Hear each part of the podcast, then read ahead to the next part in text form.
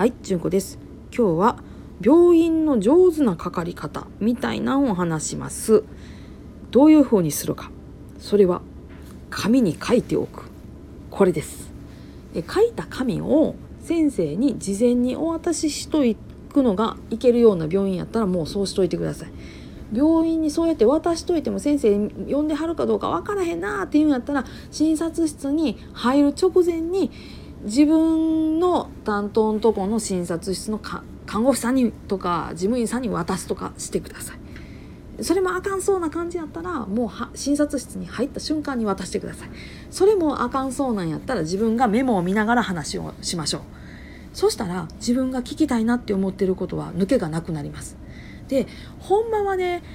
A41 枚にまあでっかい字でビャーっと収まるぐらいの感じにまとめといてくれはってピャッと渡すのが一番いいと私は思ってますなんでかって言ったら話をずっと聞いてるよりも紙をざっと見て読むっていう時間の方が短いからなんですでおおむねですね私たちがしゃべるっていう時っていうのはあれやってこれやってそれやってどれやってってずっとね長いんですよなんせ。でも紙に書いてあったどんな長い話もざーっと見てあここが要点やなっていうふうに分かるっていうのが大体私らやと思うしでさらにですね IQ の高いお医者さんやったらそれがやっぱり得意な人ほとんどなんです。そういう訓練を受けててはるから。だってね受験なんかそうじゃないです。あの制限時間内にあんな長文読んで回答するわけですからね。なので紙に書いて渡す。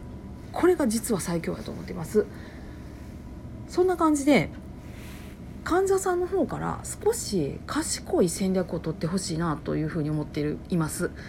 というのもですね私が今いてるとこの外来、えー、9時から本当は12時ぐらいまで終わる3時間でもその3時間を大幅にオーバーして1時半までかかる時っていうのもあるんです。まあねその4時間半かかったとしましょうそこにどれぐらいの患者さんが来てるかっていうとドクター3人に対して100人ぐらい患者さんが来られたりするんです。1人当たり33人です。ねすごいでしょ？そんだけの人がひしめき合ってるっていうところです。そしたら自分に割いてもらえる時間っていうのをなるべく多く取ってもらおうと思うと患者の側が賢くなるっていうのがおすすめです私的にはね。なので特にね定期通院が必要な方っていうとこで患者さんが多いような病院にいてはる人っていうのはそうやって患者の側から賢くなっていただけたらなっていうふうに思っています。